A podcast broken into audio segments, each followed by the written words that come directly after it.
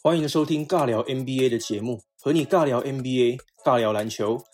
今天我们的主题是为什么魔术第一站能赢公路呢？我会抓出三个公路应该要改善的问题哦。哦，第一轮第一场比赛都已经打完了，东西区的龙头湖人和公路双双落败，而公路队这一败更是让人意外哦。公路在例行赛取得了 NBA 最好的战绩。但是他们在面对今年季后赛球队里面战绩最差的魔术队的时候，感觉是毫无准备哦。呃，不过这只是第一站啦，我相信公路还是能度过这一轮哦。他们还是有很多时间可以做调整的。呃，魔术的赛前计划很明确，我相比公路好像太大意了，因为魔术队还让了一支 Aaron Gordon，呃，他因为大腿后侧的 hamstring 受伤还不能上场，所以魔术只是九人轮替而已哦。种种态势之下，或许公路队还以为自己可以像去年的季后赛首轮一样，直接横扫了活塞队哦。但是昨天应该是狠狠的被打了一巴掌哦，狠狠的被打醒了。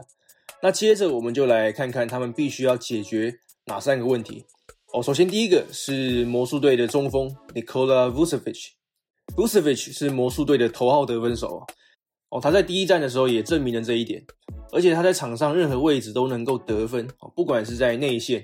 或者在三分线外，他很会打挡拆，所以怎么防 Vucevic 的 pick and pop 是公路队接下来的课题哦。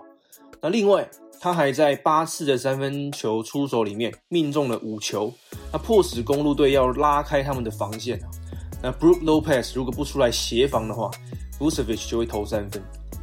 呃，其实 Vucevic 的生涯三分命中率只有呃百分之三十三点五而已。所以他应该不太可能延续第一站的投篮命中率哦，但是第一站这样的投篮表现，然后也够公路队提高警觉了，必须要做一些防守策略上的调整啊，表示 Vucevic 的三分是不能够放的。那么公路队的总教练 Mike Budenholzer 会怎么调整呢？我们就拭目以待。再第二个是不要太早的投三分，呃，公路队的明星 Yanis。还有 Eric Bledsoe 在下半场三分都投了有点太急了，二十四秒的进攻时间没有更好的利用，命中率也不好。如果我是魔术队的话，我会很乐意看到公路队这两个人这么做，因为 Yanis 还有 Eric Bledsoe 冲击禁区会更有威胁嘛。而过早的三分出手是没有效益的哦。公路队在二十二秒到十八秒之间的出手三分只有九投一中而已哦。公路队必须找出更好的进攻平衡。哦，以便最大程度的威胁魔术队的防守哦，哦，尤其主将 Yanis 还有 Blackso，本来就不是射手定位，所以他们更应该要冲击篮筐才对，而不是早早的就投篮。再来第三个哦，Yanis 他要怎么突破人墙式的防守呢？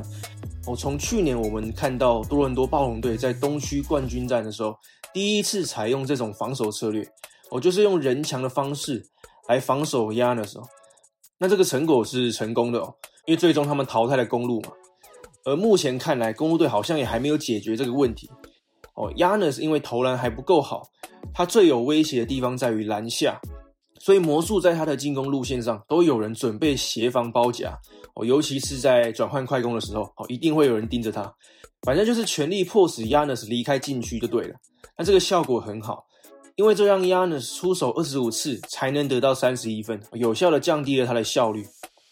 哦，所以公路队今年的夺冠之路，我觉得只会更艰辛，因为各队已经知道该怎么样防守压的时候，我就是利用人墙策略，尽量不让你进到禁区就对了。在去年他们在东区冠军战才面临到这样子的防守，但是也让他们四连败被淘汰出局。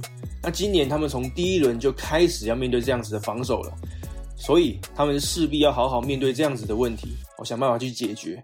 那我们接着就来看看公路队是否。能在第二场比赛的时候能有所反击。好，以上就是今天的节目内容哦。如果你是 NBA 的球迷的话，请你赶快订阅这个频道。从现在开始，我将会开启日更的模式哦，陪伴你到总冠军出炉哦。所以千万别错过我往后的节目内容。再来是，如果你对于个人成长、自媒体经营、网络创业这些话题有兴趣的话，你可以在 IG 或者是 YouTube 上面搜寻 Bradley 说故事，找到我的主频道。那最后就是要感谢你的收听哦，我是 Bradley，我们下次见，Peace out。